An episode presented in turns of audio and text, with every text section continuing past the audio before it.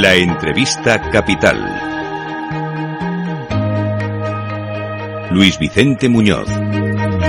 Y ahora lectura y análisis económico, inteligencia económica del espectáculo del día, de la semana, hasta del mes, del Mundial de Qatar. Un país quizá no lo suficientemente conocido por todo el mundo. Un país sin tradición futbolística. Nada que ver, ¿verdad? Efectivamente con Marruecos o con Egipto. Se vio en la inauguración de ayer, cuando después de la ceremonia empezó el primer partido y cerca del 60% del estadio se quedó vacío. Bueno, pues si alguien ha estudiado Qatar es nuestro invitado, don Ignacio Gutiérrez de Terán, profesor de estudios árabes e islámicos de la Universidad Autónoma de Madrid y autor del libro Qatar, la perla del Golfo. Don Ignacio, ¿qué tal? Muy buenos días. Muy buenos días, ¿cómo están? Bueno, es un país relativamente nuevo, ¿no? Porque desde que se independizara del Reino Unido, Qatar ha sufrido un cambio bastante importante. Sí, se independizó en 1971 y era ya era un estado que tenía sobre todo petróleo y, sobre, y estaba habitado básicamente por gente que se dedicaba a la pesca y también a la pesca de perlas y a partir de los años 70 cuando ya se descubren unos yacimientos inmensos de gas es cuando Qatar sufre esa transformación que luego se redobla en los 90 con la llegada al poder del emir Hamad, que si vieron la inauguración ayer era el que estaba sentado a la derecha del emir actual y acabó firmando esa camiseta de fútbol. Hmm. Para Qatar celebrar el Mundial como país anfitrión era una política de Estado, ¿no? Estratégica a lo largo de los últimos años.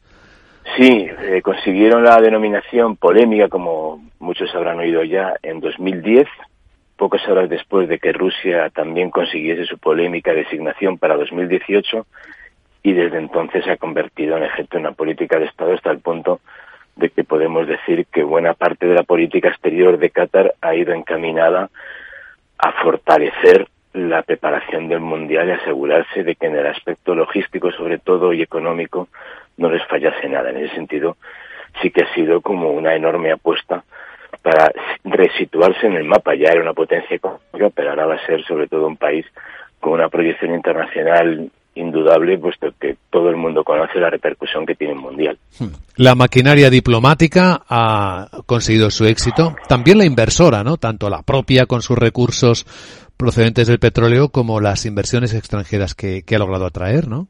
Claro, recordemos que Qatar, según algunas fuentes, ha invertido 228 mil millones de dólares. Estamos hablando de, de, más de la mitad del Producto Interior Bruto de España en un año, claro.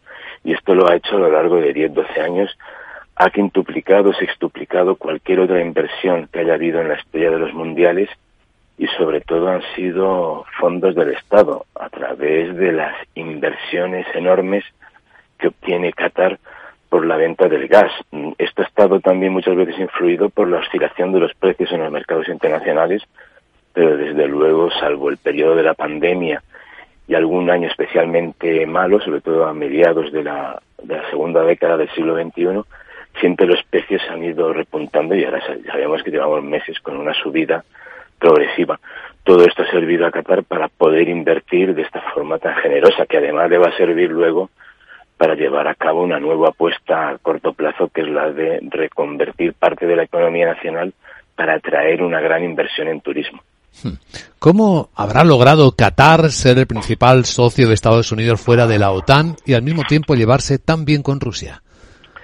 Y no solo con Rusia, también se lleva muy bien con Irán, con quien comparte un yacimiento de gas, que ya digo que es el más importante del planeta, y al mismo tiempo alberga bases militares que en teoría son una gran amenaza para Irán.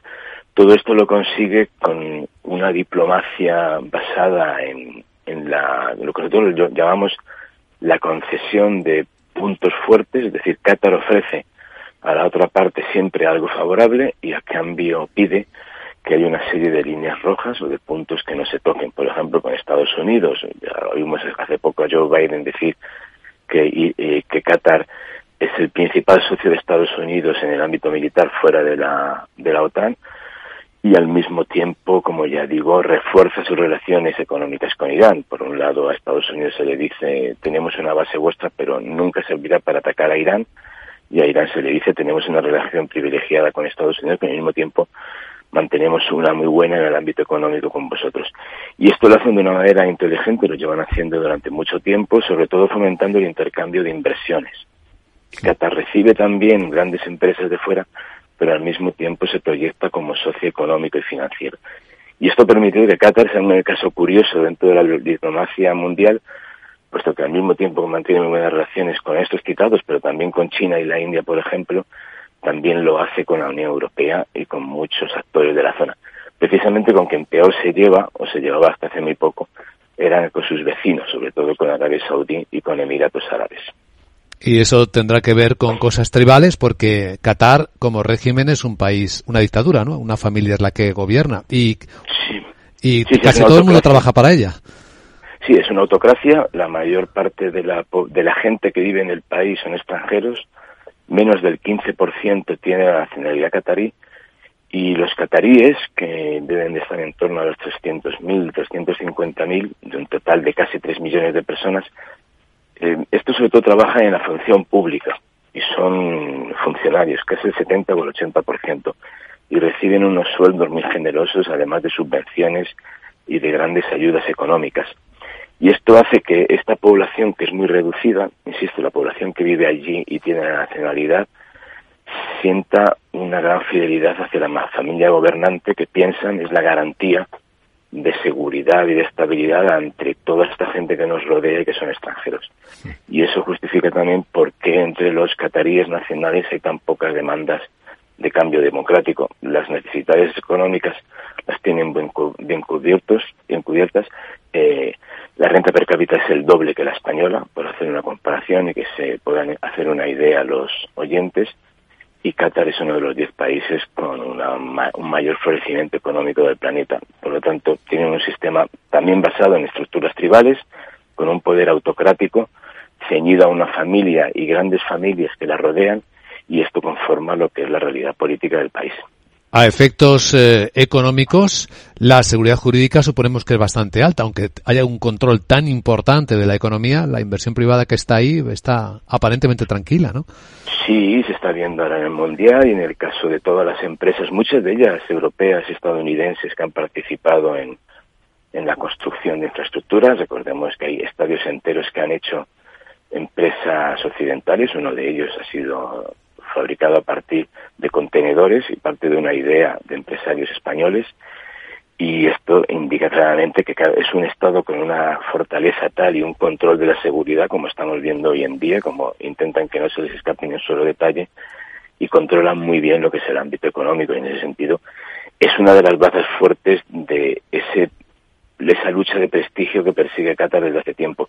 Decirle a las economías mundiales y a las empresas privadas tenemos una gran capacidad para asegurar una inversión vuestra fiable en todos los sentidos.